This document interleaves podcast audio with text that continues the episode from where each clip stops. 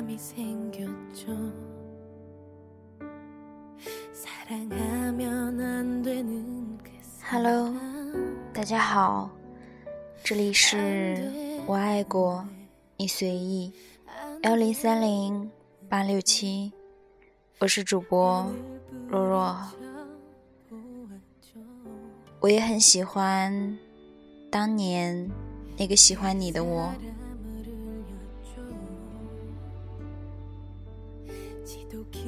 我们都有过那种把喜欢一个人看作和吃饭、念书、走路一样重要的日子，把喜欢看得好郑重也固执，比暗恋要多一些，比恋情要少一些，像是一种简单的信仰，傻傻的坚守，一种喜欢。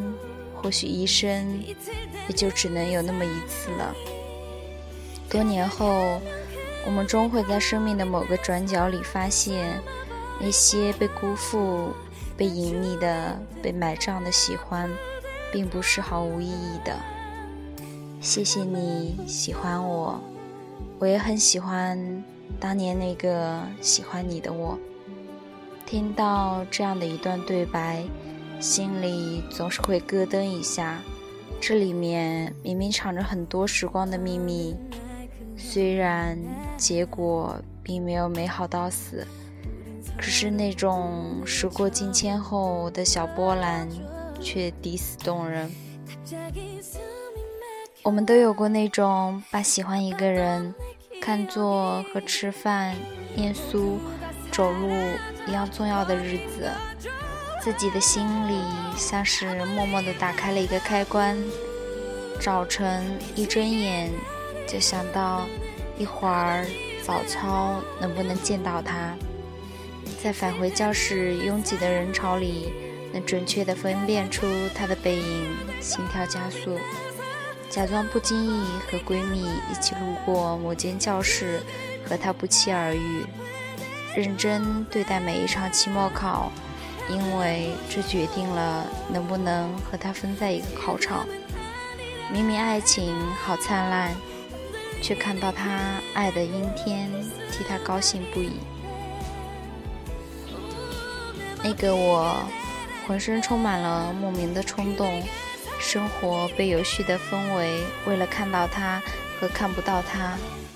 看不到他的时候，我和我自己的幼稚的梦想一起并肩作战。看到他的时候，我会偷偷的想，他什么时候会从我的梦想里变成和我一起并肩作战的人呢？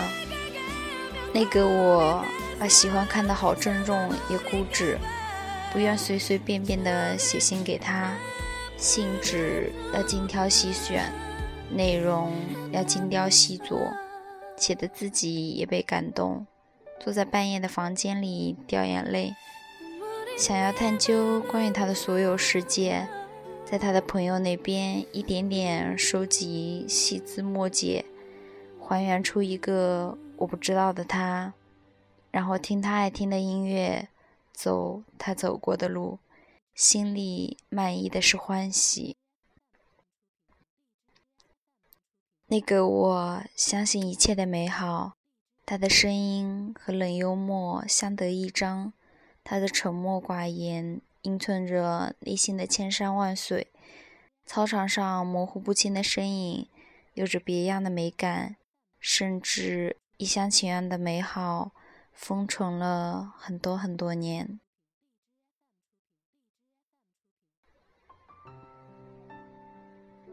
一种喜欢，或许一生也就只能有那么一次。在我还是一个不善言辞、内心倔强。容易脸红、敏感、惆怅的小女生的时候，我却耗费了那么长的时间，去做了一件这么巨大、毫无目的的事情。或许相比现在的我，那个我要勇敢多、真诚的多。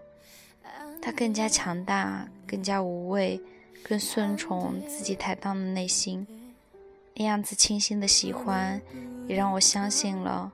我有能力这样去付出，用力爱，用心爱，尊重爱的价值和意义。我的人生并不像是热门的青春热血电影桥段，始终没有听到有人对我说“谢谢你喜欢我”，只是偶尔翻开那年的毕业纪念册，看到一堆记忆碎片后，有这样一段话：以上是有关我的一些片段和我与你的一些片段，供你源源不断的回忆。禁不住嘴角上扬，原来他比我更早明白，回忆总是美。后来遇到他的时候，已经像是另一个故事的开头。当我像是一个经历很多的大人，小心矜持，应对得体时，还是终究被他识破了。那副外表的下面，源自很多年前的柔软美好。已经铸成一座城堡，今后有心的人光临，瑕疵、完美、相聚、离开。我想说，我们终会在生命的某某个转角时，发现那些被辜负、被隐匿、被埋葬的喜欢，并不是毫无意义的。